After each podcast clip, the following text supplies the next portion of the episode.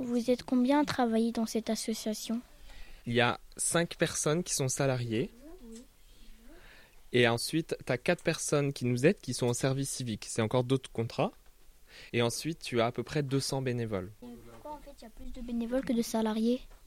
Parce que c'est une association. Le but de l'association, c'est pas de gagner de l'argent, mais c'est de faire plein de choses. Tu vois? Donc, c'est des personnes en général qui ne gagnent pas d'argent, qui vont faire des choses pour ne pas forcément gagner d'argent.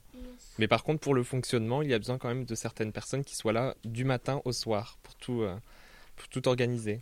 Et Est-ce que les, les bénévoles ils peuvent devenir salariés en travaillant en plus C'est plus dur? Et les bénévoles, il y a certains bénévoles qui viennent presque autant que moi qui suis salarié. Mais ils ont du, et parfois ils ont du travail à côté et c'est des passions. Comme moi, par exemple, mon travail, c'est de, mon travail payé, c'est d'être à la radio et j'ai des passions à côté. Je vais faire de la musique à côté.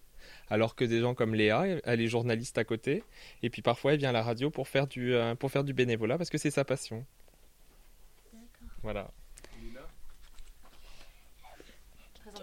Aimes-tu travailler avec tes collègues? Si, j'aime beaucoup travailler avec mes collègues. Ils sont très gentils. Oui, oui, c'est c'est très au quotidien. Il y a beaucoup de monde, donc parfois il y a beaucoup de bruit.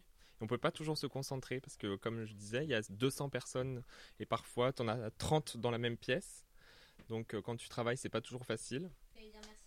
Merci.